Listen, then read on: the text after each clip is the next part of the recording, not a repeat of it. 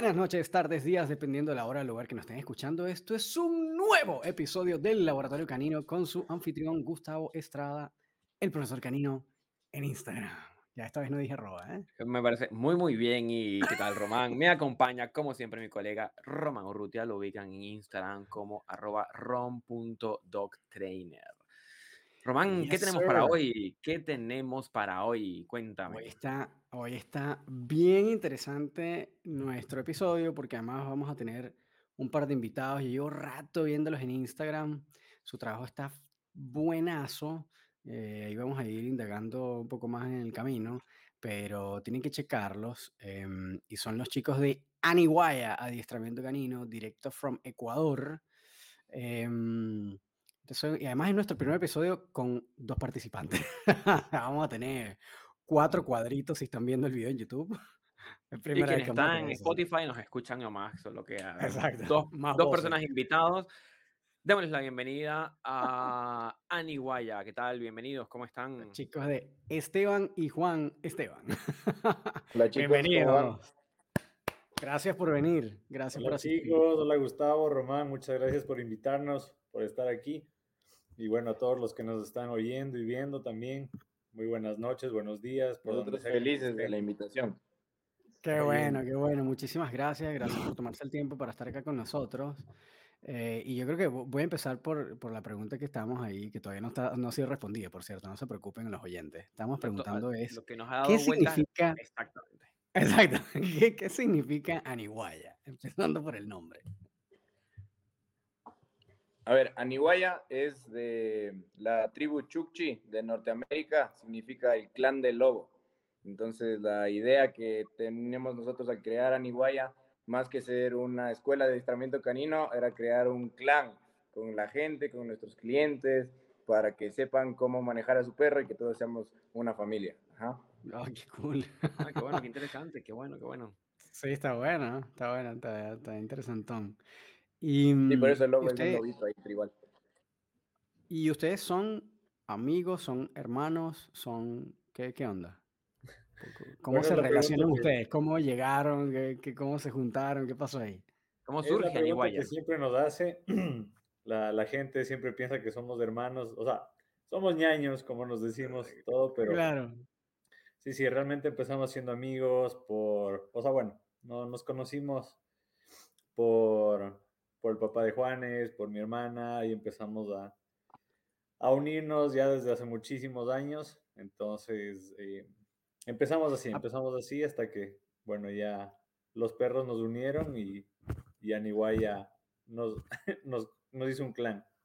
Pero eh, ese, ese, es justamente el detalle. Ustedes, o sea, no hacían adiestramiento cuando se conocieron, ¿o sí? ¿O fue, fue el adiestramiento lo que los hizo conocerse?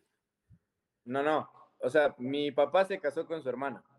La puta madre. Ah, qué bueno. Interesante. Está bueno. Y, y, nos hicimos amigos, así ya, pero bastante tiempo. Y después ya salió lo de los perros y ahí ya, ya le veo más que a nadie más en mi familia, creo. Así suele ser. ¿Y cómo, cómo, y cómo a ver, la, pregunta de, rigor que solemos hacer, ¿cómo llegan al mundo del adiestramiento canino? ¿Desde qué áreas? ¿Cómo se formaron como educadores o como adiestradores? ¿De, dónde surge este interés por los perros y cómo, cómo se fue construyendo en, la historia de cada uno de ustedes? Eso. Bueno, yo creo que como la mayoría empezamos, ¿no? Primero por, por todo el amor que se les tiene a los perros desde niños, o sea, criado con perros y todo. Y al inicio fue muy empírico, ¿no? Muy eh, empírico, ir conociendo. Lo que realmente me metió de lleno, digamos, hace ya como unos ocho años más o menos, fue que yo adopté una, una perrita pitbull. Entonces, eh, porque antes estaba muy acostumbrado a, a razas un poquito, digamos, eh, más, más dóciles, como Golden o pastores alemanes, con los que siempre crecí. Pero entonces yo ya llegó este pídula a mi vida y dije, no, pues, o sea, como que yo ya era consciente de que no debía eh, simplemente tenerla y que vaya ahí a, la buena de Dios. Entonces ahí empecé a meterme muchísimo más en, en este mundo, ir conociendo, eh, haciendo cursitos por ahí en línea, leyendo y todo. Y bueno, aparte de ir conociendo, eh, me fue encantando mucho más el, este mundo y ya me fui metiendo mucho más de lleno. Claro que a la par de, otras actividades, ¿no? Pero digamos que ese fue el, inicio de todo. Se llama Luna, mi perrita, esta que les hablo. ¿Y tú de base tienes como, haces, o sea, estabas estudiando o tienes alguna otra profesión o arrancaste o directamente fue como ya, esto es lo que quiero hacer y chao? No, no, en ese tiempo yo, porque bueno, también hago todo lo que es marketing y eso, entonces como que tenía eh, esa como mi, mi actividad y mi labor diaria. Entonces en mis tiempos libres y todo empezaba con esto de los perros, ¿sí? Pero como les digo, ahí de a poco cada vez me iba metiendo más y más y más. Y bueno, hasta que aquí también vamos a compartir la, la historia de Niwaya. Ya, genial. A ver, la mía fue Juan, ¿y tú? que mm, a mí siempre me gustaron los perros. Siempre me gustaron los perros, pero normal, así dentro de, de lo de un tutor normal. Y ya yo ya no tenía perro y de la nada me regalaron un husky ya, me regalaron una husky y como sabrán, para un dueño inexperto que no tiene mucho conocimiento, un husky es un perro muy difícil. Entonces yo ya no sabía qué hacer con mi vida y la husky. Entonces ya todo el mundo le odiaba, todo el mundo le quería votar. Entonces dije, necesito llevarle a una escuela de entrenamiento. Pero bueno, había una escuela cerca mío, pero eran caras. Entonces vi que en Halloween había un concurso de disfraces de perros y el perro que tenía el mejor disfraz ganaba. Entonces dije, ya, aquí es donde me gano el entrenamiento, ya, aquí ya salió mi perro entrenado. Entonces fui al concurso de disfraces, gané y mm. empecé a ir a las clases con esta escuela, pero yo iba, empecé a ir y empecé a ir todos, todos los días, o sea, todos los días, porque me empezó a gustar un montón. Entonces, de las cinco semanas que duraba el curso, yo fui los cinco días de la semana que podía ir y estaba ahí entrenando, entrenando, entrenando. Entonces me empezó a gustar bastante y ya saben que tu celular escucha lo que piensas, entonces me empezaron a salir anuncios de cursos de adiestramiento canino. Claro. Entonces dije, será de meterme en curso porque me gusta, está chévere. Yo estaba estudiando arquitectura, estaba sacado la madre. Okay. Entonces dije, me está gustando bastante, son interesantes, y me apareció un curso así barato que supuestamente salías de perros de protección, perros de terapia, perros de asistencia, búsqueda y rescate, y duraba tres semanas así por poco. Pero yo que no sabía nada, dije, ya, aquí me, aquí me armé. Entonces le dije al Esteban, oye, a ti que te gustan también los perros, metámonos juntos para no meterme solo. Entonces, al inicio me dice, no sé, no creo. Y después dijo, ya, de uno, vamos, vamos. Y le dije, bacán. Fuimos al curso, el curso estuvo malazo, súper malo, pero te voy a preguntar en dónde lo habías hecho, pero ya, ya que lo dijiste, mejor no. pero era en un parque, en un parque público de por aquí los sábados y ahí, no, tenaz. Pero nos empezó a gustar bastantísimo. Entonces dijimos como que ya metámonos en serio en esto, o sea, busquemos ya cursos serios y, y demos para adelante. Entonces ahí ya buscamos un, un, algún curso o alguna certificación que hay aquí en Ecuador para empezar y nos metimos a, ahí ya de lleno. ¿Y dónde fue esa primera certificación? ¿Cuál fue como esa primera escuela seria donde digan esta ya. está decente? Acá en Ecuador hay una escuela que se llama eh, Skylos K9, que ellos hacen certificaciones. Entonces ellos tienen buenas certificaciones, tienen certificaciones nacionales e internacionales. Entonces nos dieron una de México, me parece que una de España y una de aquí de Ecuador. Entonces ahí empezamos. Mira un curso largo, sí duró unos cinco meses, vimos bastante de modificación de conducta, adiestramiento, la historia del perro, todo eso, y ahí ya nos empezamos a, meter ahí. Ese fue el primero. Ah, está bueno. ¿Y ahí siguieron haciendo como eh, cursos también presenciales o, ya migraron directamente online? De los dos. O sea, de, ahí eh, ya empezamos a, a tomar cursos en línea en lo, lo que es Estados Unidos. Eh, después también conseguimos eh, una escuela súper buena de aquí, que bueno, ya llegaron a ser grandes amigos, como es de Cuca 9, eh, Mauricio Con Mauricio. Sí, no sé si nos está viendo ahí, Mauro. Mauricio también es, es conocido de nosotros, a gran amigo de nosotros, ha estado aquí en el podcast. Los que no han escuchado el episodio con Mauricio Rodríguez, tienen así el deber, si usted es educador canino y le gusta este podcast, tienes que ir ya a buscar el episodio de Mauricio Rodríguez, que está increíble, su historia es fantástica, es un tipo probablemente, yo diría que de los mejores de Latinoamérica.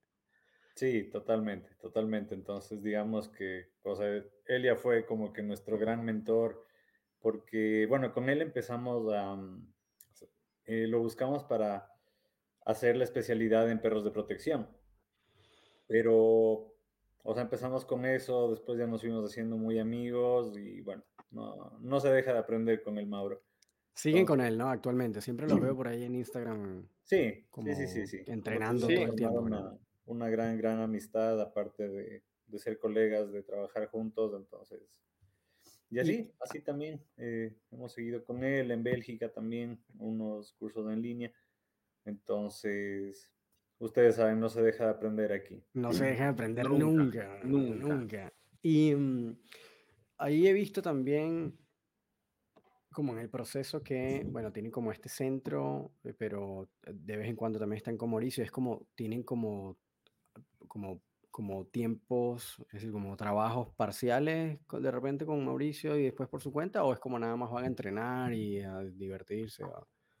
Sí, o sea, con Mauricio hicimos este curso de figurancia y nos hicimos súper amigos, entonces ya empezamos a, trabajar en conjunto en varias cosas. Entonces, eh, algún proyecto, bueno, él siempre viene cada 15 días, trata de venir a Quito para entrenar con nosotros y cuando viene abrimos un curso.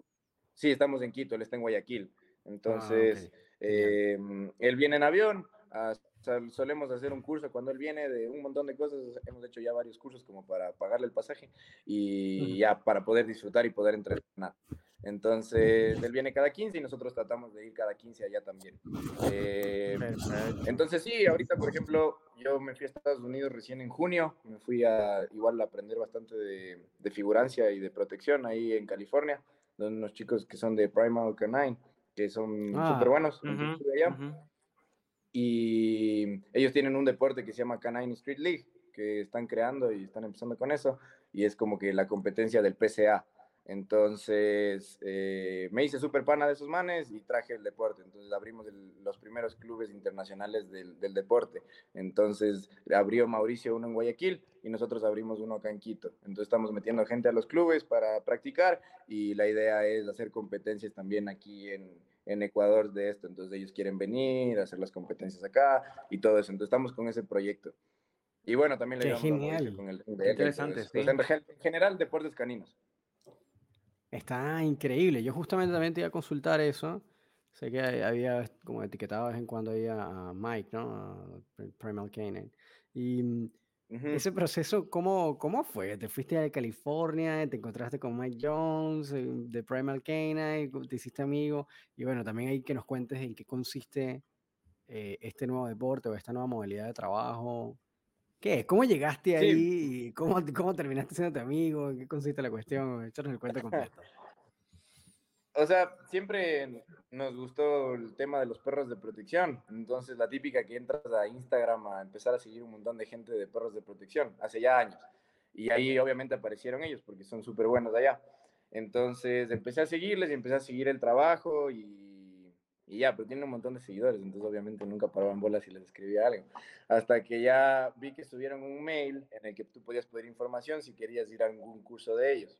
Entonces yo pedí información para ir a un curso de un shadow program de una semana para aprender de, de figurante y también un poco de lo, cómo manejan ellos su centro canino y todo eso para poder implementar en el nuestro.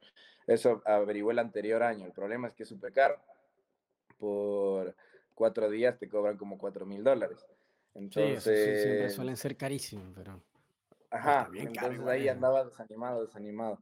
Hasta que Una noche estaba dormido y soñé que les conocía y que me hacía amigos y que me mordían sus perros. Literalmente soñé. Y desperté y dije, ya, me tengo que ir allá. Dije, se, me armó el viaje. Entonces les escribí por mail, les conté más o menos, llegamos a un acuerdo y ya pagué y me fui con ellos una semana a entrenar. Literalmente solo fui allá a Gilroy, porque es un pueblo chiquitito que caminando le conocen media hora, no había nada más que hacer que entrenar.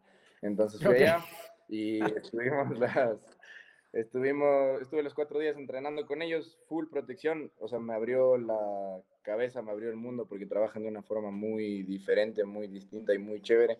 Y hay gente de todo Estados Unidos que pasa viajando a donde ellos de entrenar, entonces conocí gente de, de Florida que se iba en carro a entrenar una vez al mes, se iban siempre con el perro desde Florida hasta California, imagínate, al otro lado, solo a que le muerdan los perros este man. Entonces, acá y tenían los, tienen las by nights, que son los martes, que tienen más o menos 30 perros para figurar en dos horas. Entonces van 30 perros solo y les pagan a él dos, una hora para que el man les dé mordida y pal. Entonces es, son súper buenos, la verdad que son súper buenos.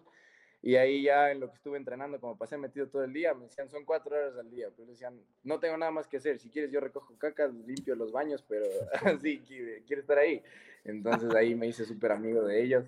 Y ahí fue cuando trajimos ya lo del, lo del deporte y nos pusimos un poco más serios con eso. ¿Y en qué consiste el deporte esta, o esta nueva modalidad que, que están queriendo impulsar? Ya, es el, el, deporte de Canyon Street League. O sea, la idea es eh, que no sea, o sea, sí es un deporte, pero que sea un poco más destinado a un perro de protección en la vida real, que es lo que ya no hay mucho en los deportes de ahora, como por ejemplo, el IGP o el ring francés, que ya son ciertas rutinas un poco más elaboradas y se pierde un poco como que la esencia del perro de protección real. Entonces, lo que ellos tratan de, de crear son escenarios en los que tranquilamente, si tú sacas el traje, se puede convertir en una situación real. Por ejemplo, tiene, tienes obediencia y protección, son los dos segmentos que, que tiene ahí. Entonces, en la obediencia trabajas un montón, eh, ciertos ejercicios con neutralidad de los figurantes, o sea, los figurantes están con bastante estímulos altos, con rocas, piedras, entonces el perro tiene que caminar y tiene que ignorar obviamente a los figurantes que le molestan, se botan, botan las cosas al frente, entonces súper neutralidad. Y en la parte de protección hay varios ejercicios, como por ejemplo el robo de la maleta. Entonces tú vas con el perro y la maleta en una mano, viene el figurante, te roba la maleta y apenas te roba la maleta, el perro tiene que ir, morder, le quitas la maleta, pides un soldado, te vas. la, mesa de picnic, hay una mesa, tú tienes que dejar tres objetos, de la nada el figurante se acerca, te roba la maleta de la mesa y tu perro va y muerde. Eh, la guardia del carro, entonces le dejas solo al carro, le dejas solo al perro en el carro, cuidando el carro, por así decirlo, tú te vas, se acerca el figurante, abre la puerta y te trata de robar el carro perro tiene que morder. Entonces son, son escenarios así como que más tirados hacia la vida real. Entonces puedes trabajar con, con los perros y lo que también me gusta un montón es que no es solo no solo perros de pedigrí, como son la mayoría de deportes que ya están oficializados, sino que puede trabajar cualquier perro de cualquier raza, puede ser un mestizo, con que trabaje puedes competir. Y Mira, qué interesante. está muy bueno. Ajá, y están tratando de hacerlo eh, profesional. Entonces no, no, o sea, el ganador gana un premio económico, no es solo por la medalla. Entonces, obviamente todo el mundo paga, hay sponsors para participar y todo, pero el ganador se lleva 4 mil dólares o 3 mil dólares. Entonces también tratan de impulsarlo como que por ese lado.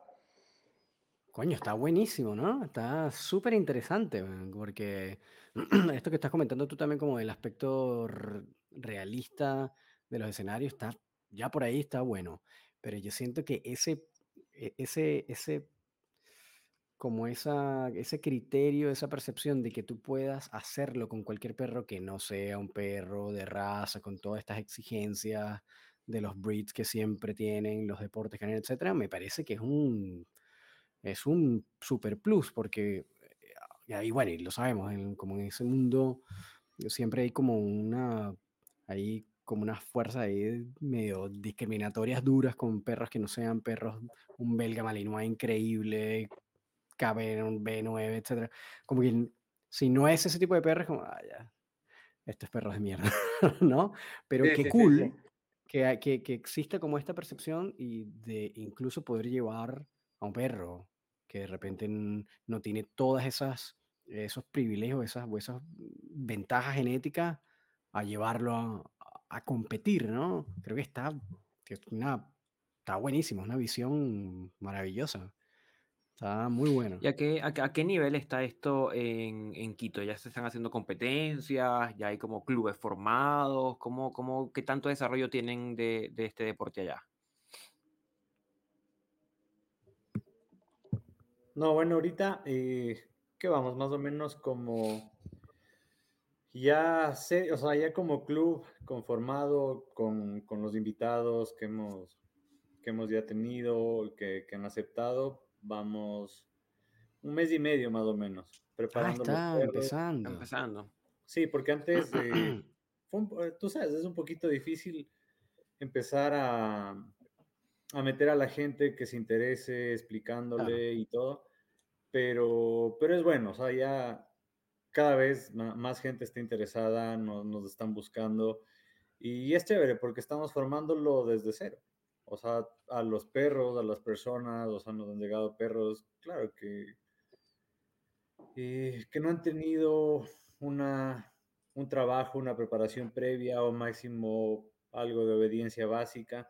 Entonces es chévere porque vamos formando lo que es mordida, lo que es ya una obediencia un poquito más avanzada, formándolo al guía, al tutor en cómo debe actuar y todo. Y mm, como decía el Juanes, es súper chévere porque aparte de no pedir perros genéticamente aptos para, para esto, predispuestos a esto, Claro.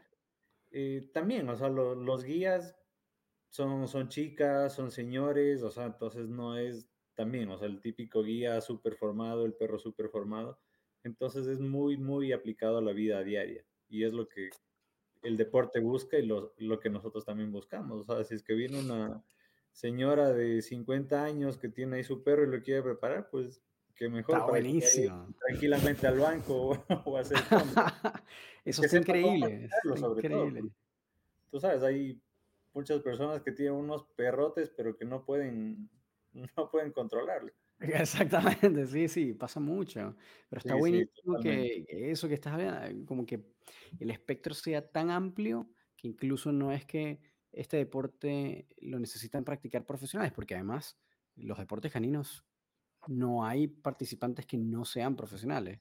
Entonces, como esto de que hayan personas que practiquen fútbol, que no sean futbolistas profesionales, sino que son personas normales que quieren jugar al fútbol, está, está fantástico que hayan personas que puedan practicar un deporte canino que tiene un nivel de, igual, o sea, el tema de protección no es tan cualquier cosa, se requiere un nivel de rigurosidad medianamente alto. Entonces, el abrir esa posibilidad a personas regulares, creo que, creo que es una idea genial. Creo que es una idea genial llevar eso como a la gente normal, a la gente, a las personas que no son profesionales. Está, que- es una idea fantástica, está buenísimo. Está buenísimo, me parece increíble esa, esa, esa mm, innovación como en el área y que ustedes además estén llevándola a Latinoamérica. No sé si hay algunos otros lugares que ustedes estén enterados en Latinoamérica que estén llevando el Canaan Street League. O, o No, Ecuador es somos los, los únicos, ajá, somos los únicos en, en Latinoamérica y el otro, el único que igual es así extranjero que no está en Estados Unidos está en Inglaterra. Somos los únicos de afuera por el momento. Afuera de Estados Unidos Ah. solamente hay dos puntos en el mundo que lo están practicando, que serían ustedes y, y- e Inglaterra. En Inglaterra. Wow, o sea, pioneros Ajá. a todo dar. Está, Sí, sí, sí. Y es- excelente. es es súper chévere. O sea, es súper chévere. Sí, Y y en- aparte, em. Nuestra idea también es como, como bien lo dijo el Juanes al inicio de, de nuestro nombre, es hacer este clan. Entonces, que no solo sea llevar a tu perro, mordiste, entrenaste y te fuiste. O sea, nuestras, nuestros entrenamientos, ya decimos a la gente que debe picaditas, que, que debe algo para, para después. O sea, siempre empezar a hacer este, esta familia, esta familia, este grupo grande, que después tú puedas venir con tu familia acá, con, con tus hijos, con tu esposa, que sea un grupo más grande porque más o menos como son los clubes en Bélgica de, los deportes caninos. Toda, toda la familia se reúne, hacen un asadito, se pegan sus bielas, las esposas entre ellas conversan, los hijos van creciendo en ese mundo. Entonces es nuestra, un poquito nuestra visión también. O sea, que, que sea todo este, todo este mundo apasionante de los perros que se vaya uniendo también a la familia, a los amigos, ser, ser un grupo, ser, ser un clan súper unido en esto y, y bueno, veamos, veamos cómo sale. Está buenísimo. Y vamos buen actualmente, camino. ¿Y tienen una sede actualmente en Quito? Es decir, ¿ustedes tienen como un, un espacio en donde están trabajando o es más como van a casa de los clientes ¿Cómo funciona eh, actualmente en Iguaya? Eh, nosotros tenemos nuestro centro canino, sí. Entonces ahí los servicios que ofrecemos es eh, adiestramiento, obviamente, modificación de conductas.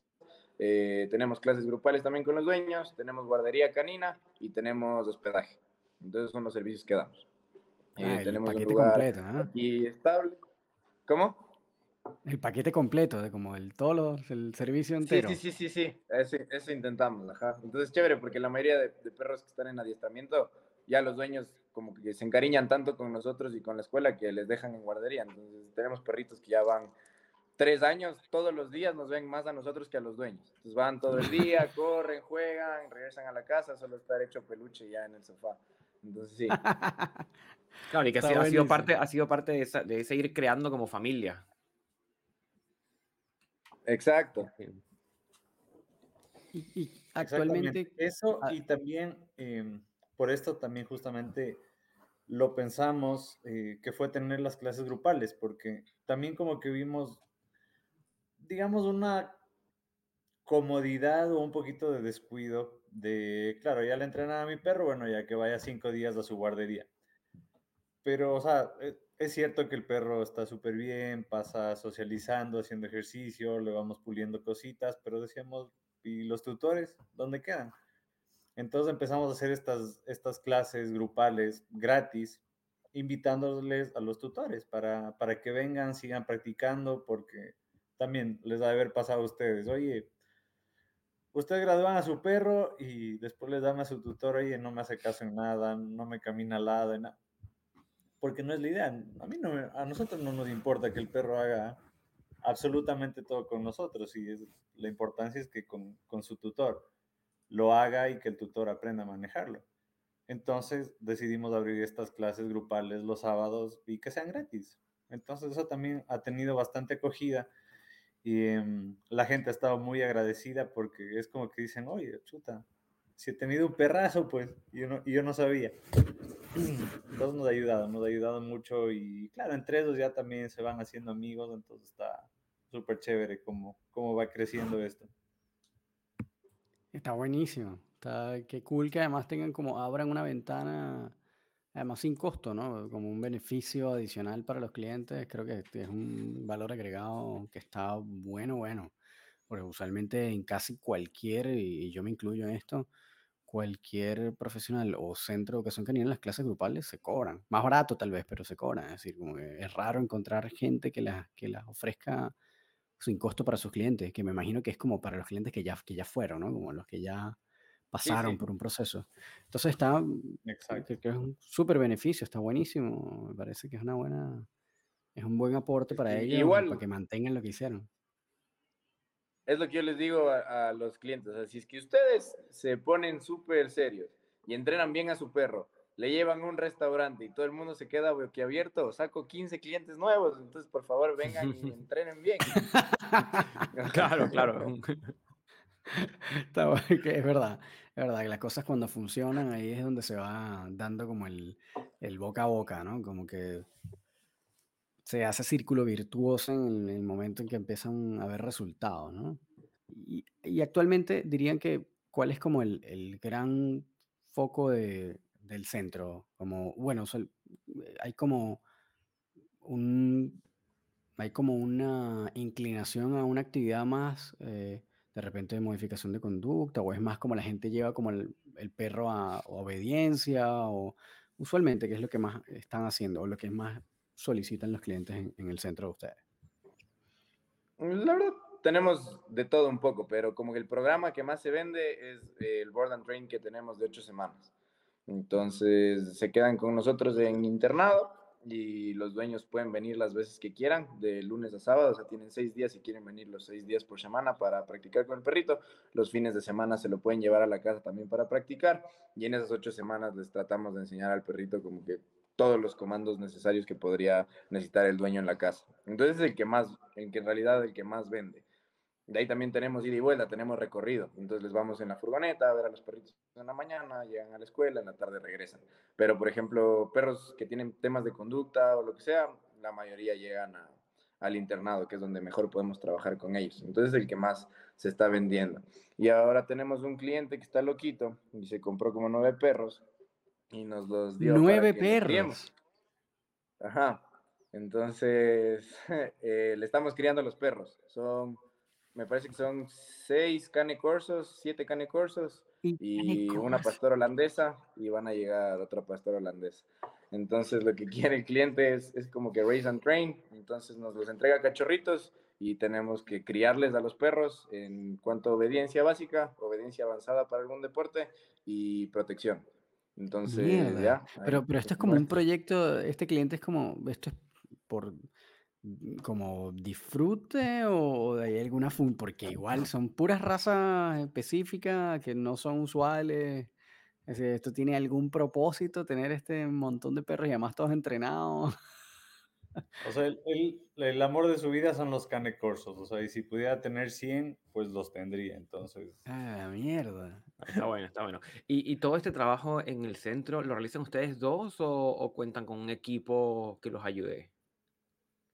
No, bueno, ahorita digamos que nosotros somos la, la cabeza de, de, lo que es el entrenamiento y también ya tenemos eh, chicos que igual nosotros les hemos ido enseñando y todo para que nos ayuden. O sea, generalmente con los, con los perros de, de obediencia básica, todo para que también nos ayuden en lo que son los internados. Ustedes saben, estar pendientes de los perros, en, en los cuidados, comidas, desayunos, cenas. Entonces, ahorita nosotros seguimos trabajando, seguimos trabajando todos los perros, pero ya nos estamos enfocando más en casos especiales de modificación de conducta, de, de protección. Y sí, o sea, Román, a, tu pregunta y con lo que decía el Juanes, lo que más tenemos es modificación de conducta, que ustedes saben, no solo tiene que ver con agresividad o reactividad, o sea, el tema de, del hiperapego, de, de, ansiedad por separación de los perros, o sea, los ultra mimados, es, es tenaz, o sea, es tenaz. Entonces, como decían nuestros internados de 5 o de 8 semanas, tenemos full, full casos de, de eso, de que no pueden dejar al perrito solo, de que no puede vivir sin los tutores, eso genera otro tipo de cosas, reactividades, miedos, entonces trabajamos, trabajamos eso, eso bastante. Y nuestra, nuestro personal, o sea, son súper son super chéveres los chicos, con full ganas de trabajar, buena, buena actitud, han ido aprendiendo súper bien, súper rápido. Entonces, cada vez igual le, le, vamos dando un poquito más para que sigan también creciendo, aprendiendo más y ustedes saben, o sea, nos pueden ayudar mucho más y podemos de ahí ayudar a los perros también. Claro, y siguiendo como ese mismo curso de, de lo que estás comentando, te, que te llegan, es decir, de esos perros que de repente te llegan con eh, apego ansioso, con ansiedad por separación. Eh, ¿qué, ¿Qué diferencia has visto en el trabajo de repente de un trainer que va directamente con un cliente a un perro que es internado en un board and train? Eh, y, qué, ¿Y qué tan diferente es el abordaje si es que han tenido como la capacidad o la, o la oportunidad de hacer ambas modalidades si es que les ha pasado en, para trabajar un problema tan largo y tan complejo como lo suele ser la ansiedad por separación. ¿Cuáles, ¿Qué diferencias, em, cuáles serían como las diferencias más grandes que verían entre una modalidad y otra? Y tal vez como los, las, como el rate of success, ¿no? Como, la, como las posibilidades de éxito, la tasa, exacto, la tasa de éxito. O sea, si te igual, soy, fácil, hemos trabajado domicilios, de hecho empezamos, empezamos haciendo domicilios pero si te soy sincero, para mí se me hace mucho más fácil trabajar ese tipo de problemas en internado. ¿Por qué? Totalmente. Porque el perro se le da una desintoxicación, por así decirlo, no, no quiero que suene feo, pero le da una desintoxicación del dueño.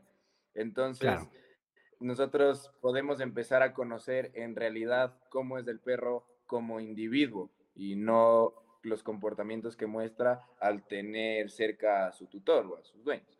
Entonces, es mucho más fácil porque podemos nosotros trabajar desde cero, podemos ver al perro en realidad cómo es, qué es lo que tiene. Hay perros que son súper agresivos, mi perro mordió a tantos perros, mordió a tanta gente, una semana con nosotros y no ha hecho nada. Dos semanas, 21 días, que es a los 21 días nosotros ya decimos como que, ok, ya estamos sabiendo en realidad cómo es este perro, qué es lo que tenemos que abordar. Vamos trabajando todos nosotros ahí y cuando llegue el tutor, nosotros ya sabiendo cómo es el perro y también sabiendo cuáles son los errores que está teniendo el tutor, tenemos estas clases que les comento que tenemos entre semana para hacer un proceso de transición para cuando regrese a la casa. Entonces, el, la contra cuando trabajas a domicilio es que dependes un 98% del, de lo que haga el tutor las horas que tú no estás, porque me imagino que estás una hora y, no sé cuántas veces a la semana.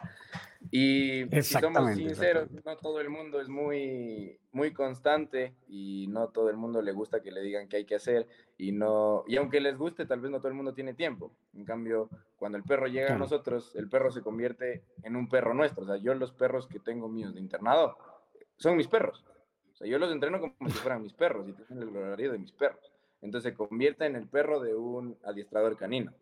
Entonces yo tengo muchas más chances de practicarlo y cuando regresa a la casa, el dueño es consciente de que si el perro regresa a las cosas que estaba haciendo antes, pues no es culpa nuestra porque ha visto los videos, ha visto el proceso del perro, ha visto cómo es el perro en, en la escuela, cómo es el perro con ellos también sino que ya se van a dar cuenta que si no son constantes y no hacen las cosas bien, pues no les va a funcionar. Y nos ha pasado que tenemos perros que regresan a la casa y al mes vuelven a entrar al internado.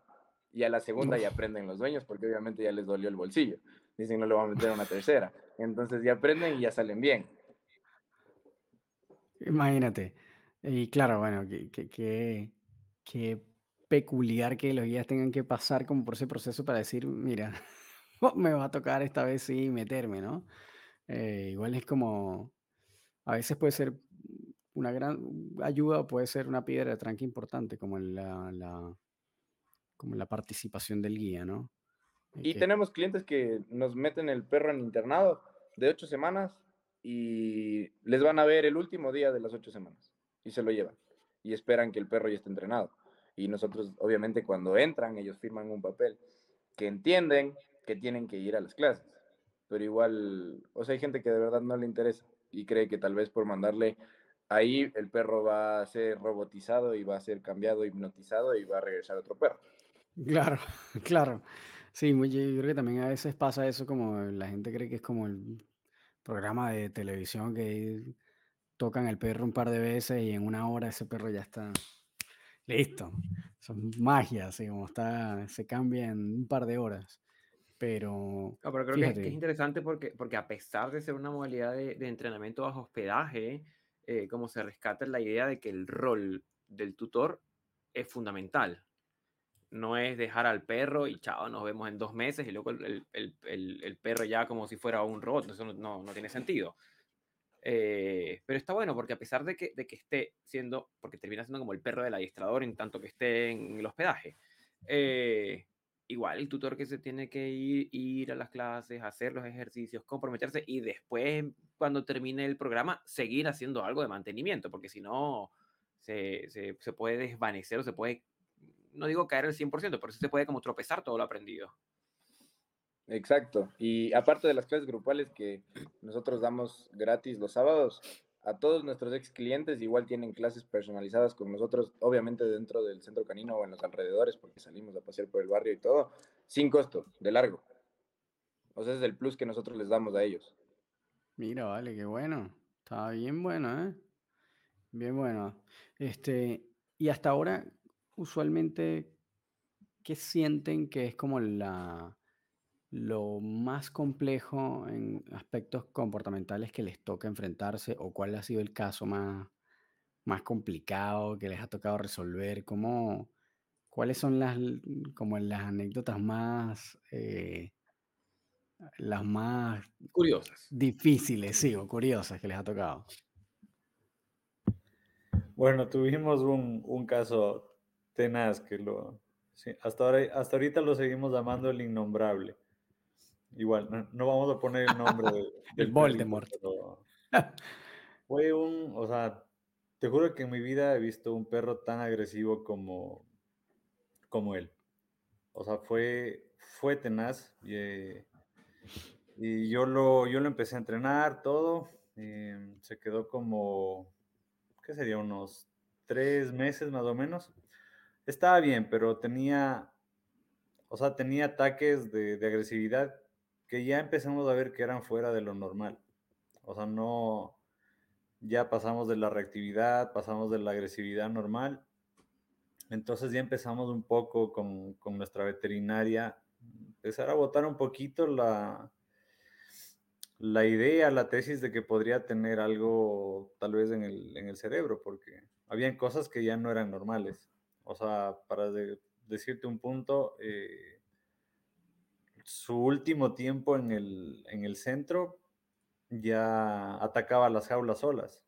O sea, estaban los caniles totalmente vacíos y, y se rayaba. O sea, se rayaba el perro y, y cogía esas rejas y las quería Mierda. destrozar, la- las puertas.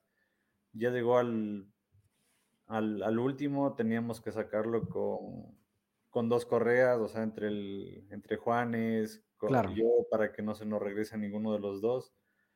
Una vez sí, chuta, no sé, no sé qué ángel tuve, porque ya te digo, yo lo entrenaba a él. Y como que medio me respetaba, pero el, un día ya se me volvió y dije, me cagué. O sea, se me volvió y yo dije, ¿qué pongo primero? O sea, o la pierna o el brazo. Dije, no, el- con el brazo trabajo, le puse la pierna para, porque ya era inminente que me iba a atacar. Y era, era un pitbull con una cabeza, pero parecía pitbull además-. Y, y en el último segundo, te digo, no sé qué ángel tuve que, que se dio la vuelta y fue a destrozar una, una puerta que había por allá. Mm. Mierda. Entonces fue tenaz. Bueno. eh, este, este, o sea, él llegó a nosotros porque tenía un hiperapego, pero ya insano con la dueña. O sea, le, humanizado desde el día uno, pero también generó, aparte de este hiperapego, eh, una protección de recursos tal con ella que ya nadie podía entrar al cuarto de, de la chica esta. Y un día que entra el, el hermanito chiquito, el perro desde la cama solo lo gruñe y entra en carrera y le sacó media pierna, creo. Entonces, Wow. Mierda. Tenaz. Entonces ahí, bueno, hablamos con, con la familia ya le dijimos, mira, o sea, aquí ya llegamos hasta donde podemos llegar, de aquí ya te recomendamos hacerle exámenes, no, no es normal, o sea, realmente no, no es normal la, la agresividad de, del perro. Entonces también le pusimos a, a Eda, porque ya no lo podíamos, ya no podíamos tener en, le- en nuestro centro, ya no podíamos llegar más allá sin tener ya hasta una parte una médica, respuesta, ¿no? clínica, una respuesta para ver qué, qué más pasaba, pero ese fue el, el tema más, o sea, Sí. el caso más, más tenaz que hemos tenido. ¿Y, ¿Y el cómo- dese- cómo el fue la re- desenlace de eso? Exacto. ¿Cómo fue la resolución Ya. eso? El ¿Tuvo desenlace, problema o no tenía? Yo sí me fui de que pero como una semana, creo. O sea, te juro que, porque les llegué a, a- a adorar a ese perro. Entonces ya al, al último tocó dormirle, porque no, Mm. la familia no, no quería hacerse cargo, eh, porque ya te digo, yo les dije, mira, hay todas estas opciones, hagámosle exámenes, tratémoslo, medicinas, trabajemos con, con otros profesionales, pero también la, la mamá de la chica, o sea, la mamá del niño mordido, ya no lo quería tampoco. Claro, sí, Entonces, tuvieron- le sacaron tampoco querían ver otra casa. Claro. Les dije, miren, queden su, queden su, en su cancha, es su perro. ¿Qué desean hacer? Entonces ellos dijeron, o sea, lo dormimos y no, puta, fue tenaz. Pregúntenle al Juan, yo ya me quería hasta retirar de la profesión, de la- Ujú. Te creo. del dolor te que creo. tuve, porque también fue una, una impotencia. El, el perro estaba súper bien y de pronto se le cruzaron los cables y se le estalló la pepa, como dicen. Y ya no, no había cómo controlarlo. Realmente no había cómo Wow. controlar a ese perro. Qué, qué difícil esos casos, ¿no? porque Que no- trabajamos con una veterinaria y empezamos a darle unos, eh, unos tranquilizantes, o sea, unos, eh, unos Sí, unos tranquilizantes que ni siquiera vendían aquí. Me tocó viajar a, un pueblo que está unas dos horas en la moto a conseguirlos. Solo, solo había ahí en el país. Y digamos, por ponerte un ejemplo, media pastilla de esas a un humano le hacía ya desmayarse. A él con la veterinaria la dosis que le dábamos eran tres. y el perro salía, orinaba, cagaba y se lanzaba a morder a las puertas, a morder a las jaulas. Teníamos un árbol de mandarinas el perro le atacó al árbol de mandarina, lo sacó de la raíz y veías al perro caminando por el centro canino con el árbol en la boca. No es chiste, te lo juro. Estaba loquito el perro. Igual, contexto de eso, o sea, los papás de él habían sido perros de pelea y era, era una cruza entre hijo y madre. Y ahí salieron los mm, cachorros. Ah. que ahí casi temas, temas genéticos de por medio. Sí. Ajá. No, y sobre todo como Salen los cachorros. Adelante, adelante, continúa, Juan. Ya, y le entregan a los cachorros, a los más o menos que 21 días, 30 días, eh, le entregan a esta chica. Y esta chica a los, lo recibe a este cachorro de padres de pelea cruzados, eh, mm, hijo y madre, y lo recibe a darle biberón debajo de las cobijas hasta el año y medio. Todo malo, ¿eh? todo, todo, todo mal. Mierda, qué complicado. Es que ahí habían, están todas las de perder igual. Es decir, desde, desde el momento de la concepción estaba todo mal. Y usualmente perros que además tienen como ese background de que fueron perros de pelea, de apuestas, etcétera, usualmente los hijos, independientemente, casi siempre suelen tener algún dejo de, de problemas de conducta después se pueden o no resolver, pero, claro, pero siempre termina ahí. duro, ¿no? Este, y además que, ¿cómo, cómo haces? Una, vez que ya llegues a ese punto, uno dices, mira, llego hasta acá a este, a este grado, a este punto de resolución y necesitamos más ayuda y que requiere más plata y que requiere más tiempo, pero además a tu hijo ya le sacaron media pierna.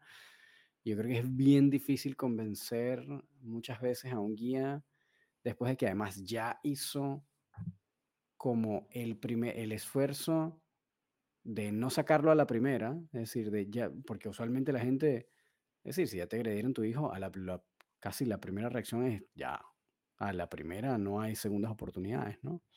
Pero si en esa segunda oportunidad, a pesar de que hubo todo un esfuerzo financiero, etcétera, tiempo, de buscar el profesional, etcétera, dejarlo, y, con todo eso te dicen, mira, eh, llegamos hasta acá, pero todavía esto no está completamente resuelto. Es, hay, hay, como pocas herramientas para convencer a un guía de continuar, ¿no? Es decir, está, está difícil poder, poder llegar a ese punto. Sí, tenaz. O sea, claro, ya te digo, la, aquí la, la mamá de la, de la dueña sí dijo, yo ya no voy a gastar un centavo más eh, el perro no vuelve a mi casa. Wow. Difícil, o sea, difícil, difícil. ¿Y ahí, han pensado tal vez o, les ha tocado casos en donde de repente digan, sabes qué, bueno, no importa, lo hago de gratis, simplemente como para tratar de salvar el caso o de poder al menos darle algún tipo de continuidad? Sí, o sea, es lo que te digo, o sea, es lo que siempre les decía ahí en el centro, si es que yo no tenía mis mis dos perros en casa, yo al sí me los llevaba, o sea, yo me hacía cargo de él hasta el final. Hasta o sea, les llegué a coger mucho, mucho cariño y aparte del cariño, la parte como reto profesional. Claro, que es, Pero que, un puntazo, yo tampoco podía, podía tenerlo en casa y necesitaba 100% estar con él y no, o sea, no. Lo hubiera querido hacer, pero no. No había cómo. Claro, además que mm, igual hay unos Pero de ahí riesgo. sí hemos tenido casos que, que, regalamos el entrenamiento. De hecho, hubo un tiempo que trabajábamos con una fundación de aquí, súper conocida, y les decíamos ya, todos los casos súper feos que tenga, súper graves, de perros que no quieran adoptar, o ellos también tienen perros que están en el proceso de que el, Estado les va a dormir porque tienen muchos problemas de conducta y ya tienen denuncias. Entonces decíamos ya, todos los perros súper rayados, súper locos, mándanos y les entrenamos gratis, y luego les damos en adopción. Y tuvimos varios. Tuvimos uno que le mordió a un niño y le dejó con 40% de movilidad del brazo de por vida. un, un American Staffordshire. Ajá, igual gigante. Y trabajamos con él y le sacamos súper bien y a la final eh, no lo dieron en adopción, sino que se quedó como que de perro de muestra de la fundación y ahora anda de lado a y así. Entonces hemos tenido varios casos que decimos, ¿sabes qué? No te cobramos nada, pero te ayudamos. Igual tengo tenemos una cliente de un perro que se llama Hades, que estaba súper loquito. Llegó a la evaluación con el bozal y nos pegaba con el bozal en el pecho y en la cara, así de lo loco que estaba. Y mm, el perro ya va, la, la dueña va dos años con nosotros, que va todos los miércoles, todos los viernes y todos los sábados. Y no le cobramos nada adicional. Wow. Igual una labor y está súper bien, importante. Súper bien. Qué bueno. No, sí, sí nos han llegado dragones al centro realmente. ahí veo, ahí veo. Y actualmente, ustedes que están, no, hasta ahora eh, hemos tenido varios eh, educadores caninos de Ecuador, sin embargo, la gran mayoría están ubicados en Guayaquil. Yo creo que ustedes son los primeros que nosotros entrevistamos que están en Quito.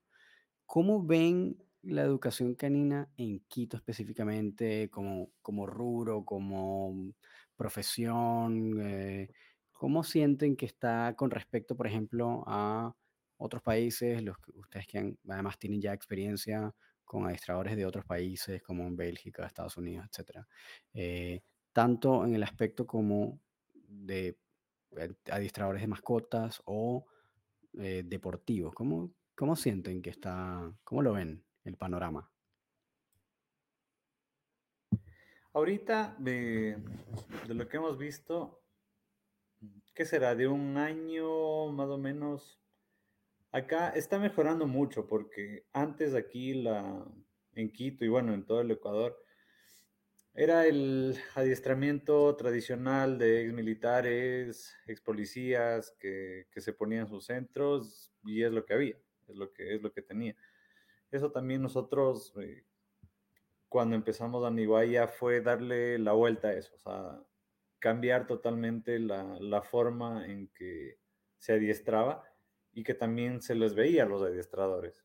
Porque también, o sea, y bueno, hasta ahora también hemos hablado con clientes y todo que les trataban pésimo, o sea, tanto al perro como, como, como al guía.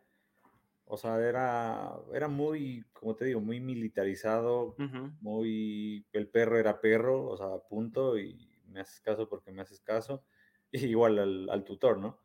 Entonces también esa fue eh, nuestra visión de inicio con Aniguaya, cambiar todo eso.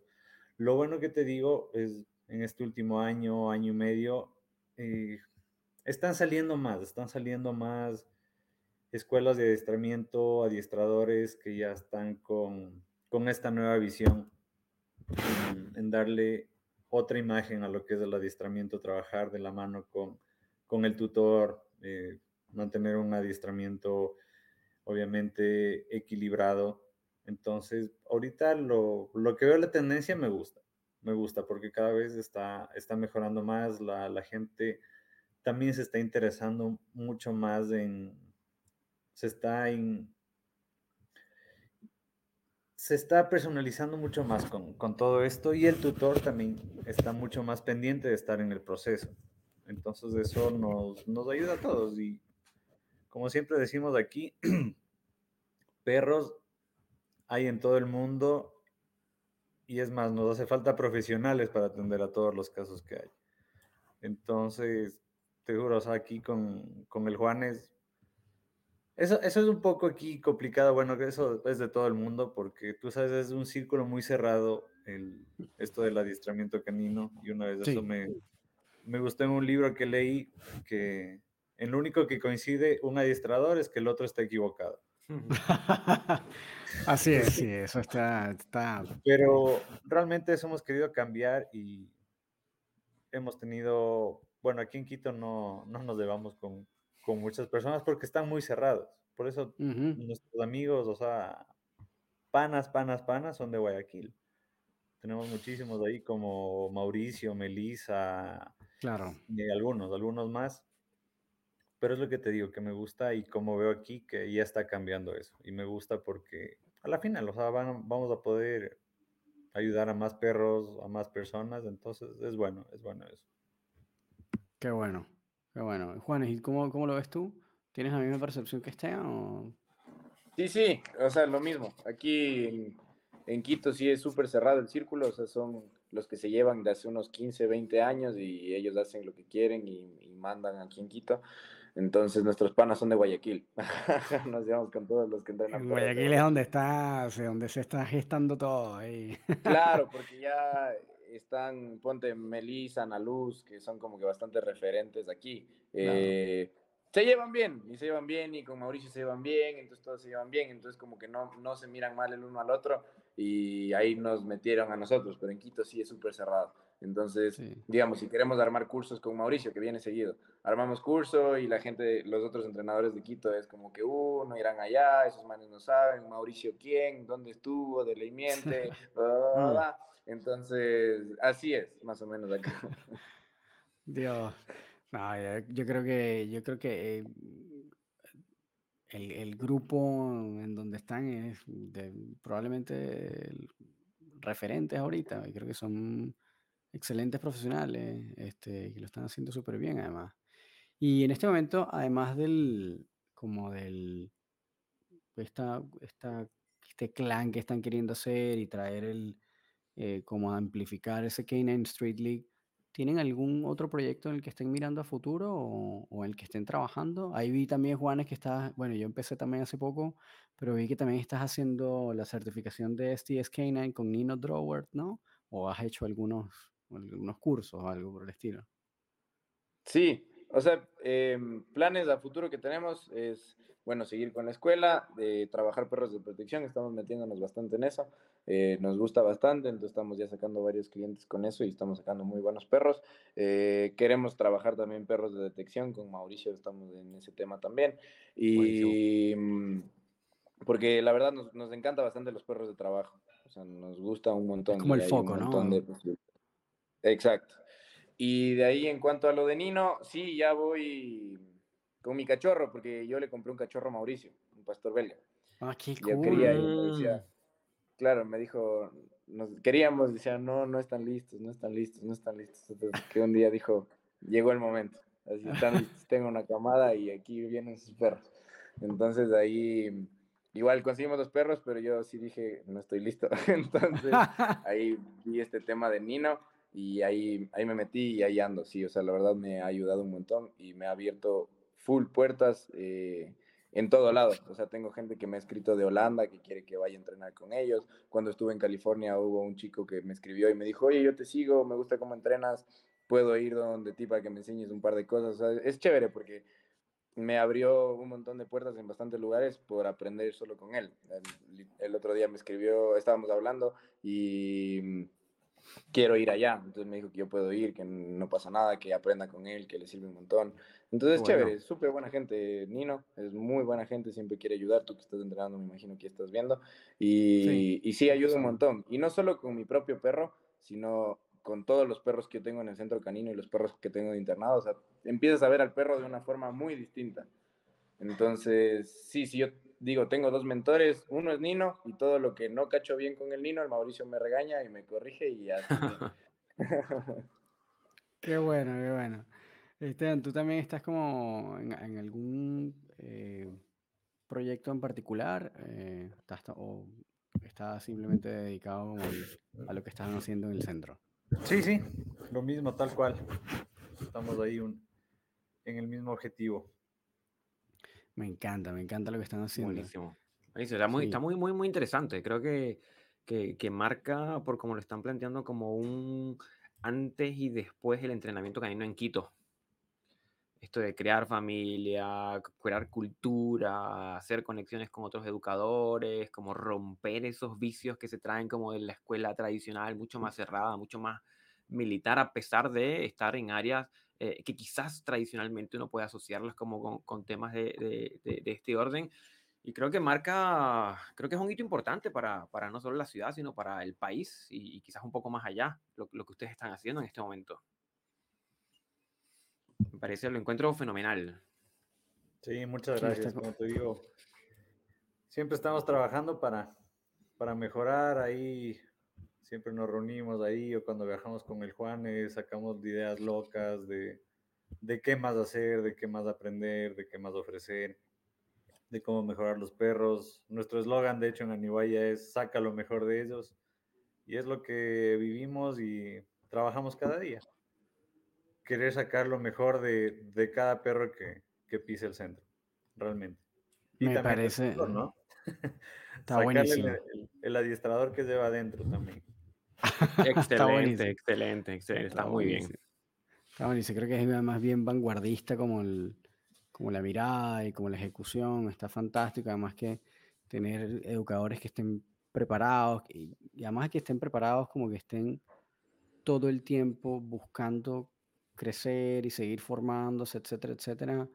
Eh, creo que es una, creo que es un gran eh, avance, em, porque una de las cosas que veo en general es como de repente personas que hacen el típico cursito de 3, 4 semanas. Eh, de arrastro, terapia, audiencia y todo en tres semanas. Sí, y, hago todo y soy súper gestor en todo y, y, no pasa más de ahí.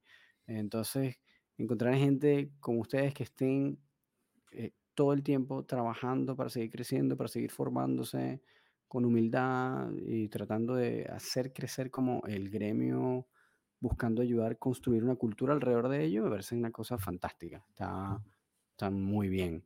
Em, así que, nada, yo espero que ese, ese clan siga creciendo en Quito, que, que sigan pudiendo generar eh, esa vanguardia, esa cultura que están tratando de construir alrededor.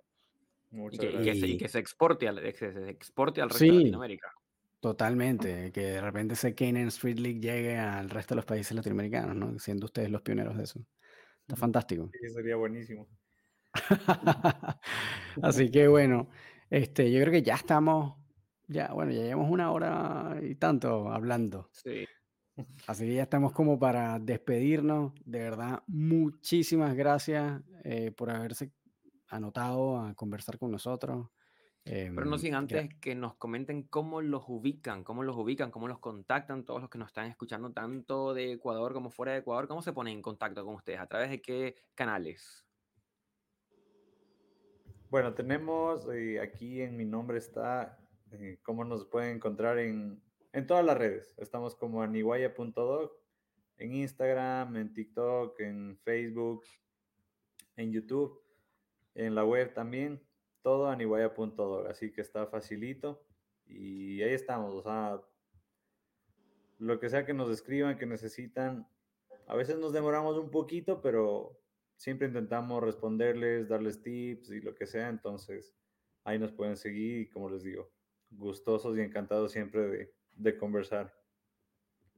Perfecto, buenísimo. Buenísimo, creo que está bien, bien, bien, bien interesante. Encuentro súper interesante lo que están haciendo y espero que escuchemos más de ustedes en, en otros momentos. Absolutamente, ya saben que les pueden eh, ver su trabajo. No sé si ustedes tienen, porque creo que también tienen Instagram personales, ¿no? O sea, como de trabajo, de adiestramiento, pero en, de forma individual, ¿no? ¿Es correcto esto? ¿Cómo, cómo, los podemos conseguir a cada uno? A mí me pueden seguir como Juanes del Valle, ahí subo cosas con mi perro y figurando también. Y igual en mi TikTok, ahí subo videos de perros agrediéndome. igual, Juanes del Valle, todo, todo junto. Perfecto. Y Esteban, ¿tienes alguno en donde te... Ahí, ahí está. Es... Eh, igual tiene... Estás, estás en silencio, Esteban. Ah, ok. Sí, me pueden encontrar como TV Sadva en mis redes personales también. Perfecto. TV Sadva con doble T. Ok, ok, perfecto. Perfecto. Bueno, ya saben que pueden contactar entonces o seguir al menos a, a Juanes y a Esteban desde sus Instagram personales o desde Aniguaya. Eh, el trabajo que están haciendo está maravilloso, apenas entren lo van a ver. Eh, eh, lo que están haciendo está fantástico. Muchísimas gracias chicos por haberse tomado el tiempo de estar con nosotros y a ustedes gracias por haber escuchado este episodio hasta ahora con estos invitados fantásticos. Tienen que ir ya a ver el trabajo que están haciendo que está increíble. A todos los que están en Quito, aprovechen búsquenlo, contáctenlo si necesitan ayuda, porque estos tipos son los que están dando, están marcando la hora en Quito en este momento. Así que gracias a todos y em, recuerden también que nos pueden contactar a nosotros también directamente, a Gustavo en el profesor Canino en Instagram. Y si quieren contactarse conmigo, también me pueden contactar en rom.doctrainer en Instagram también. Así es, muy bien. Que estén súper, súper, súper bien, Esteban, Juanes. Gracias, chicos. Nos vemos en una próxima oportunidad. Gracias. Que estén súper bien. Espero seguir. Gracias. Y recordarles a todos aquellos que deseen colaborar con el proyecto que hemos llamado el Laboratorio Canino que nos pueden ubicar en Patreon www.patreon.com barra laboratorio canino y ahí tienen una lista de algunos eh, vamos a decir como Beneficios. beneficios. que pueden tener por, por colaborar con el proyecto muy bien Román Fantástico. Muchísimas gracias a todos por haber escuchado y llegaste llegado hasta el final de este episodio. Gracias por haber estado siempre con nosotros. Recuerden que nos pueden escribir comentarios, sugerencias, consultas. Si quieren contactarse con alguno de nuestros invitados, le podemos dar el contacto para que los contacten. Gracias por todo el apoyo que hemos tenido hasta ahora. Y nada, nos vemos entonces en el próximo episodio.